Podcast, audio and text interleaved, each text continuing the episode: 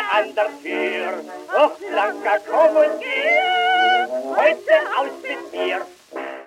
Herzlich willkommen zu Alles ist Film, dem Podcast des DFF. Am Mikrofon ist Frauke Hass. Ich spreche heute mit meiner Kollegin Anke Mebold, die im Filmarchiv unter anderem Restaurierungen betreut. Was Sie gerade eben gehört haben, ist ein kleiner Hörausschnitt aus dem Tonbild Blanca. Wir haben uns heute nämlich vorgenommen, über ein ganz besonderes Genre in der Filmgeschichte zu sprechen, die sogenannten Tonbilder. Diese standen zwischen 1907 und 1909 hoch im Kurs, in einer Zeit also, in der es im wenige Jahre zuvor erfundenen Kino noch lange keine Tonfilme gab zumindest nach Meinung der gängigen Filmgeschichtsschreibung. Die Tonbilder waren ein erster Versuch, Tonaufnahmen, also Tonkonserven, und bewegtes Bild, also Bildkonserven, zusammenzubringen. Anke, vielleicht erklärst du uns zu Beginn einfach erstmal, was Tonbilder eigentlich sind. Tonbilder, oft auch Synchrontonfilme oder Nadeltonfilme genannt, sind die Kombination einer auf Schallplatte aufgezeichneten Tonaufnahme mit einer passenden auf Filmmaterial gedrehten Szene. Im Kino wurden Filmbild und Shellakton dann synchron vorgeführt mit Projektor und Grammophon. Wie hat man sich das vorzustellen? Wurden da ganze Spielfilme auf Shellac-Platten vertont, die man dann im Kino angeschaut hat? Nein, keineswegs. Tonbilder sind in der Regel kurze Stücke, nur drei bis vier Minuten lang, was damals der Länge einer Shellac-Plattenseite entsprach. Gespielt wurden Höhepunkte aus Oper, Operette und Revue sowie andere populäre Stücke zum Beispiel Militärmärsche. Erst durch die Tonbilder wurden sie einem breiten Publikum zugänglich, ebenso Tanzmusik und Wienerlieder, oft mit Kässen, erotischen oder auch gesellschaftskritischen Texten. Seltener wurden volkstümliche Lieder und Instrumentalmusik verfilmt, eben da auch die Militärmärsche oder andere ähm, preußischer anmutende Musikdarbietungen. Seltener entstanden Tonbilder mit gesprochenen Dialogen oder sogenannte humorvolle Vorträge, also üblicherweise populäre Kabarettdarbietungen. Dann lass uns doch mal kurz reinhören. Zu dem Vater spricht der Älteste, meine Taschen sind ganz leer. Nicht nem Pfennig, sagt der Papa, kriegst du Bummelante mehr. Doch ganz plötzlich nimmt der Alte ein paar Füchse aus dem Schrank, denn es kam ihm die Erinnerung, dass auch er einst fröhlich sang. Bummeln zu gehen, ach, ist das schön, warum denn immer hoffen? Hocken im Zimmer. Was nützt das Geld, wenn man's behält? Man lebt nur einmal in der Welt. Wie man hört, ging es da thematisch also recht lebenslustig zu. Ja, die Tonbilder entsprangen ja der Unterhaltungskultur und Bühnenwelt der Jahrhundertwende. Die als Tonbilder überlieferten Sketche, Arien und Lieder sind Vorläufer des Musikclips, lange vor den Soundies und Scopy-Tones. Ziel der Tonbildhersteller war es, lebende Abbildungen von Musikdarbietungen über den Moment einer Bühnenaufführung hinaus zu erschaffen, sie wiederholbar zu machen und in die Zukunft zu tragen. Die szenische Musikdarbietung sollte aus dem Konzertsaal oder dem Opernhaus hinausgetragen werden, breit gestreut verfügbar sein, also auch Bevölkerungsschichten erreichen, für die die Eintrittspreise der Musikbühnen unerschwinglich waren. Umgekehrt sollten die Tonbilder natürlich auch gewinnbringend vermarktet werden und ihre Produktion, die recht aufwendig war, natürlich auch refinanzieren. Mit ihrer außerordentlichen Vielfalt dürfen die Tonbilder in der Geschichte der modernen Massen- und Unterhaltungsmedien einen wichtigen Platz beanspruchen, weil sich hier der Verbund zweier aufstrebender Unterhaltungsindustrien formiert, also der Film- und der Schallplatten- bzw. Musikindustrie. Verstehe ich das jetzt richtig, dass die Tonbilder gar nicht in erster Linie darum erfunden wurden, um Ton in den Film zu bringen, sondern eher um Musik massentauglich zu machen? Im Grundsatz natürlich beides. Aber ja, ähm, Massenzugänglichkeit im Kino war das Ziel. Generell ist aber zu sagen, dass die frühen deutschen Tonfilmwerke noch immer nicht umfassend erforscht sind also die Gründe dafür sind natürlich einerseits der mangelhafte Zugang zur materiellen Tonbildüberlieferung, gekoppelt mit dem Verlust aussagekräftiger Textquellen wie Produktionsunterlagen der meisten Tonbildhersteller. Es gibt kaum Vertriebskataloge bzw. gar keine, je nach Firma. Werbematerialien sind rar. Viel der Tonbildproduktion erfolgte vor 1907. Da gab es noch gar nicht wirklich viel Filmfachpresse. Und daher liegen uns über Inhalte und formale Gestaltung der Tonbilder kaum gesicherte Erkenntnis vor. Was ist denn dein Interesse an Tonbildern? Wie bist du auf Tonbilder überhaupt gestoßen? Ich konnte da auf die Arbeit meiner Vorgänger im Filmarchiv zurückgreifen, zum Glück.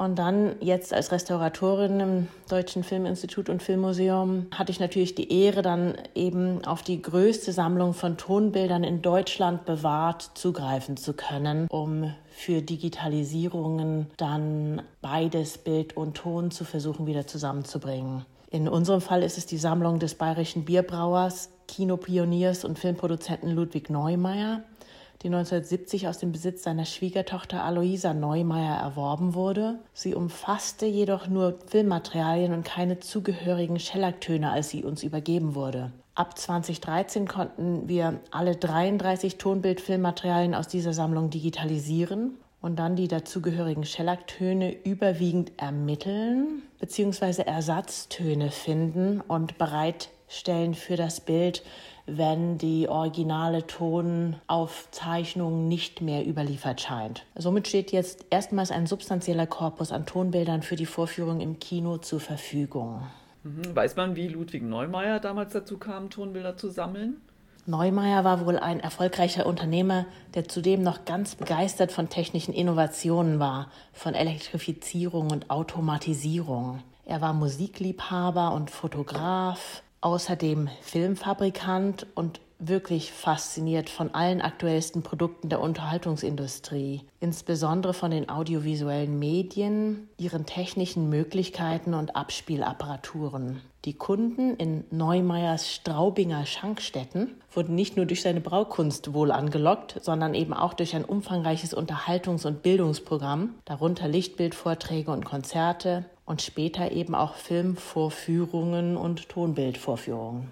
Aber erfunden hat die Tonbilder jemand ganz anderes, oder? Ja, gemeinhin gilt Oskar Mester bei uns in Deutschland als Erfinder für fast alles, darunter eben auch Tonbilder, was so natürlich auch nicht immer stimmt. Aber im Grundsatz, also zumindest ist Mester mit dieser seiner Erfindung gut dokumentiert und er hat in seinen frühen Patenten das Grammophon und den Filmprojektor bei der Vorführung sowie Grammophon und Kamera bei der Aufnahme zu verkoppeln versucht und teils eben das auch erfolgreich geschafft. Aber genau das Gleiche ähm, gilt auch für die anderen Erfinder und Produzenten der Ära. Also ganz insbesondere zu nennen ist Alfred Duskes sowie auch Jules Greenbaum mit seiner deutschen Bioskop die den überwiegenden Bestand an Bildaufzeichnungen und Tonaufzeichnungen bei uns im Filmarchiv verantworten. Das Ziel war immer der verlässliche automatische Gleichlauf von Filmton und Filmbild.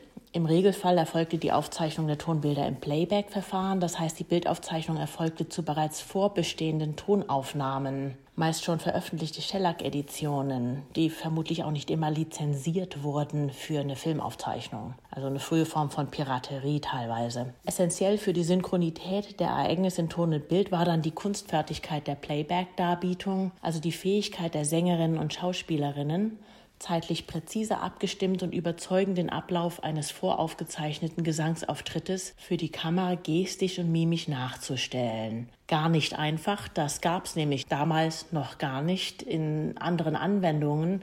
Daher auch vielfach dieser Eindruck der leichten Asynchronizität, die einen heutigen Zuschauer befällt. Die Akteure im Filmbild waren dabei auch zudem nicht immer identisch mit den Interpreten, die im Filmton zu hören waren. Stattdessen wurden für die Filmaufnahmen oft kostengünstigere lokale Darsteller angeheuert, die dann Stars der internationalen Opern- und Operettenbühne mimisch vertraten. Auch wenn viele Opernstars sich für Tonaufnahmen der Schallplattenindustrie dann doch auch zur Verfügung stellten, bleibt fraglich, wie viele von ihnen Filmaufzeichnungen und Kinovorführungen ihres Gesangsvortrags tatsächlich selbst mitproduziert haben oder hätten, beziehungsweise begrüßt hätten, wenn jemand anderes für sie dann da einstand im Filmbild. Du hattest 33 Tonbilder aus der Sammlung Neumeier erwähnt. Das klingt ja erstmal nicht so besonders viel. Es soll doch hunderte oder sogar weit über 1000 gegeben haben. Sind die alle verschollen?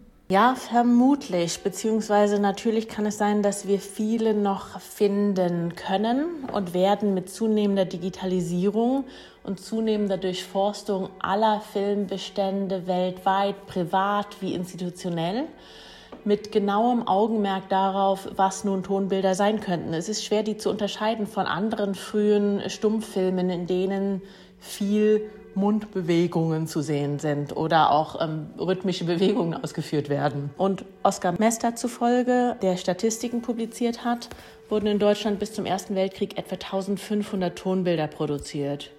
Darunter 500 angeblich von seiner Firma. Martin Leuperdinger kommt nach Auswertung von Herbert Berets Datensammlung auf eine Zahl von ca. 850 Tonbildern von 1903 bis 1911. Aber da ist natürlich eine große Dunkelziffer von möglicherweise nicht erfassten Tonbildern noch hinzuzurechnen.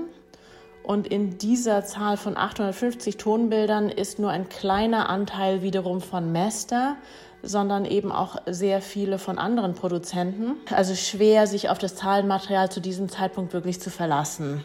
Nach 1913 produziert jedenfalls wurde wenig produziert von Tonbildproduzenten in Deutschland, vor allem weil andere Filmformen langsam dominanter wurden. Warum? Wie, wie kann man das erklären, dass es ja zuerst zu einem regelrechten Boom bis 1908 kam und dem dann ganz schnell folgenden Niedergang. Kannst du das erklären? Also vermutlich aufgrund der Überproduktion oder eines Überangebots einerseits im Tonbildsektor und dann andererseits ein allgemeiner Preisverfall auch auf dem Filmmarkt insgesamt international. Und Teil daran hat natürlich auch der Wandel im Publikumsgeschmack, der ja immer ein stetiger ist. Das Publikum fand einerseits wahrscheinlich zunehmend längere Spielfilmproduktionen spannender und andererseits war natürlich auch sozusagen der Neuartigkeitswert von Musikfilmen abgeklungen und die Tonbildproduktion hatte inzwischen halt auch eben so ein bisschen Überhand genommen. Jeder dachte, da kann ich viel Geld mitverdienen. Du hast vorhin erwähnt, dass das DFF zunächst nur die Filmbilder der Neu Neumeierschen Tonbilder übernehmen konnte. Die dazugehörigen Shellac-Platten mussten mühsam gesucht werden. Ist das üblich? Ja, leider wird beides selten zusammen über viele Jahrzehnte aufbewahrt. Und Shellac-Platten sind halt ein zerbrechliches Medium. Häufig sind sie wohl im Kinoalltag schon kaputt gegangen oder in weiteren Sammlerhänden. Im Musiksektor hatten sowieso diese Filmtöne keinen besonderen Stellenwert, weil eben nicht immer auch hochkarätige Darbietungen auf diesen Shellac-Platten verwendet wurden für die Kinoaufführung. Es war häufig sehr, sehr populäre Musikkunst. Das heißt, wenn man auf unsere Sammlung guckt, dann haben wir oft die Filmbilder, für die uns dann die zugehörigen Sounds fehlen. Und umgekehrt, aktuell haben wir mehrere Fälle, in denen wir die Shellac-Platten haben, aber leider eben nicht die dazugehörigen Filmbilder. Zwei dieser Platten haben wir vorhin bereits ausschnittsweise gehört: Bummelmarsch und Blanca. Beide stammen aus der Sammlung des DFF, sind eine Akquise aus 2016, also von Christian Zwag aus Berlin haben wir die erworben. Er hat eine Firma True Sound Berlin und hat uns auch sehr viel bei der Digitalisierung der Shellac-Töne unterstützt, die wir in unseren Digitalisierungsprojekten nutzen konnten. Für weitere Shellac-Platten suchen wir natürlich auch noch die dazugehörigen Filmbilder. Und zudem haben wir inzwischen auch relativ viele Beziehungen geknüpft, sodass wir in anderen Filmarchiven einerseits auf Filmbilder zugreifen könnten oder auch in privaten Tonsammlungen auf Töne. Daher lässt sich die Tonbildforschung im Grundsatz noch deutlich ausweiten, wenn wir Mittel dafür hätten, zu digitalisieren, sowohl auf Bild- als auch auf Tonebene. Vielleicht hat ja jemand noch die entsprechenden Filmmaterialien auf dem Dachboden oder im Keller und bei den genannten Titeln läutet eine Glocke. Wer weiß. Welches Format haben eigentlich die dazugehörigen Filme? Ist das 35 mm oder 16 mm oder was ganz anderes? Also im Grundsatz ist es immer 35 mm Film, also das Format, was damals in der professionellen Filmproduktion üblich war. Es ist natürlich auch denkbar, dass in späteren Jahren dann diese Filmbildaufzeichnungen umkopiert wurden, insbesondere eben reduktionskopiert zum 16 mm Format. Okay, danke. Zum Abschluss hören wir noch eine kurze Hörprobe der Schellackplatte Das Sumpfhuhn. Ich bin ein ganz versumpfter Ton und komm gern spät nach Haus. Ich schlafe, wenn die anderen schon längst ziehen zur Arbeit aus. Ich lande immer morgens früh, doch nüchtern nimmer mehr. Ich habe stets einen kleinen Spitz und weiß niemals woher. Das war mein Gespräch mit Anke Mebold, Restauratorin im Filmarchiv des DFF, zum Thema Tonbilder, einem ganz besonderen Genre aus der Filmgeschichte. Das können Sie auch gerne auf filmportal.de weiter erkunden und weitere Beispiele anschauen und anhören. Und zwar finden Sie es auf der Themenseite Singende, sprechende und musizierende Films, die Tonbildsammlung im DFF. Der Link findet sich auch auf der zugehörigen Podcast-Webseite. Um Film und Filmkultur geht es natürlich auch in unserem Podcast Filmgeschichte in Objekten oder Alles ist Film. Hören Sie gerne mal rein.